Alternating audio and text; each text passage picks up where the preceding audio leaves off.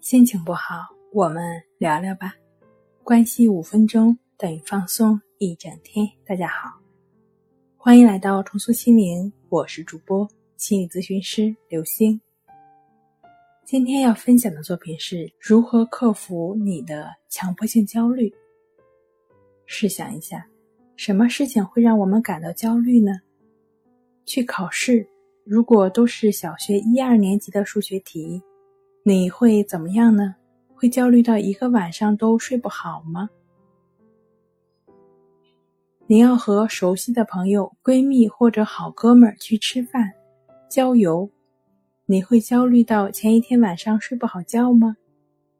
我想这些都不会引起你的焦虑，因为你对朋友很熟悉，你们相互很了解，沟通也很顺畅。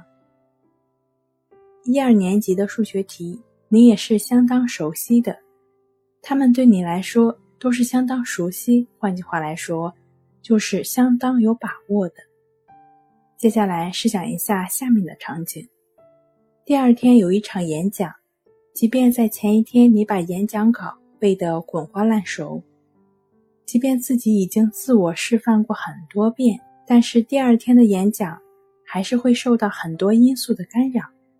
会出现各种各样的焦虑，想到第二天会不会卡壳，想到台下的萝卜土豆等等，自己可能会受到很多因素的影响。也就是说，这个事情很多因素是不可控的。以上呢，也都是一些简单的举例。其实，在我们的生活中，会引起我们焦虑的更多因素，是我们对这些失控的恐惧。就像前两个场景中，在熟悉的社交圈里，在一加一等于几的数学题上，你的发挥一定是游刃有余的。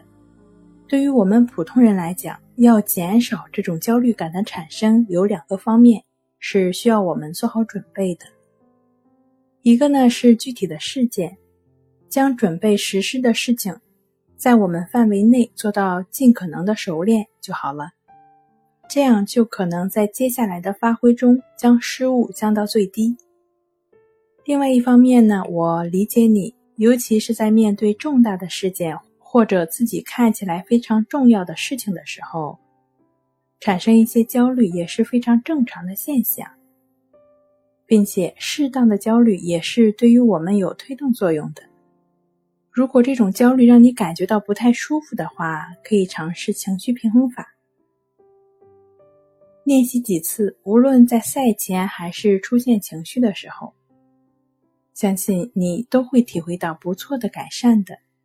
那这个情绪平衡法的练习，可以参见《淡定是修炼出来的》一书。另外一方面，如果你一直以来都会有焦虑，甚至强迫性焦虑，即便是你要跟自己熟悉的人去交流，要去做简单的数学题。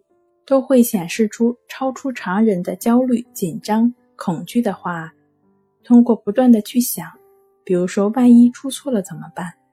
怎么样才能组织到语言跟朋友说话达到滴水不漏？怎么样才能避免所有的失误，将事情做到完美？如果想不出完美对策，就一直焦虑不安，即便想出了对策，还是会找到下一个漏洞。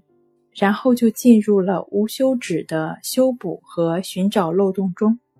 对你说的没错，这无穷无尽的循环中还有源源不断的痛苦。